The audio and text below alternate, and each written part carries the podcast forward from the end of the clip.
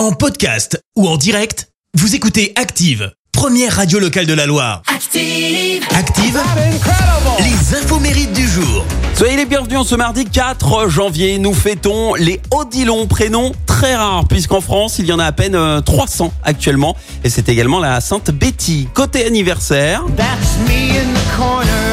le chanteur américain Michael Stipe fête ses 62 ans.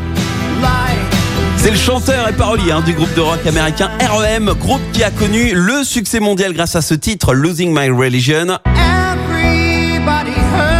Et alors pour le nom REM, figurez-vous que Michael l'a trouvé en ouvrant un dictionnaire. En fait, il l'a choisi, mais alors totalement au hasard.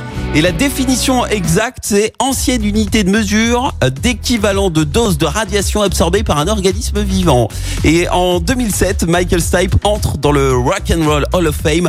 C'est le Hollywood Boulevard, en gros, des rockers. Et alors, en plus d'être musicien à succès, il est également producteur de cinéma. On lui doit notamment Dans la peau de John Malkovich avec euh, Cameron Diaz, un film qui a remporté tout de même 36 millions de dollars. Et puis, le lyonnais Jérémy Gisclon, alias Jérém Star, fête ses 35 ans. Alors, les amateurs de télé-réalité le connaissent. hein. C'est le blogueur le plus populaire de France. Et au départ, il était euh, connu pour ses exhibitions sur Internet, mais surtout pour son buzz. Après avoir fait la bise à Paris Hilton.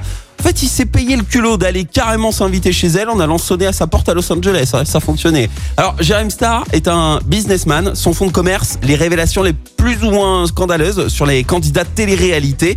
Ce parasite médiatique, comme il se définit lui-même, est aussi très suivi sur sa chaîne euh, YouTube. Il avait cartonné avec ses vidéos du bain de Jeremy Star. Alors, le concept, pour ceux qui ne le remettent pas, bah, en fait, il posait des questions folles et sans filtre dans son bain moussant à des stars de télé-réalité. Fallait y penser.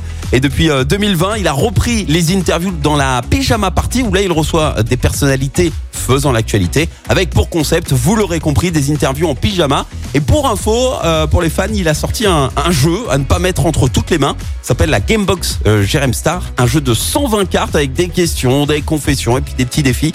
Euh, De quoi pimenter vos soirées entre amis. La citation du jour. Ce matin, je vous ai choisi une citation de l'écrivain américain Harlan Coben qui fête ses 60 ans aujourd'hui. Écoutez. Ma mère s'auto-proclamait avec fierté la pire cuisinière du monde. Elle avait raison, mais elle savait très bien réserver une table au restaurant. Merci, vous avez écouté Active Radio, la première radio locale de la Loire. Active.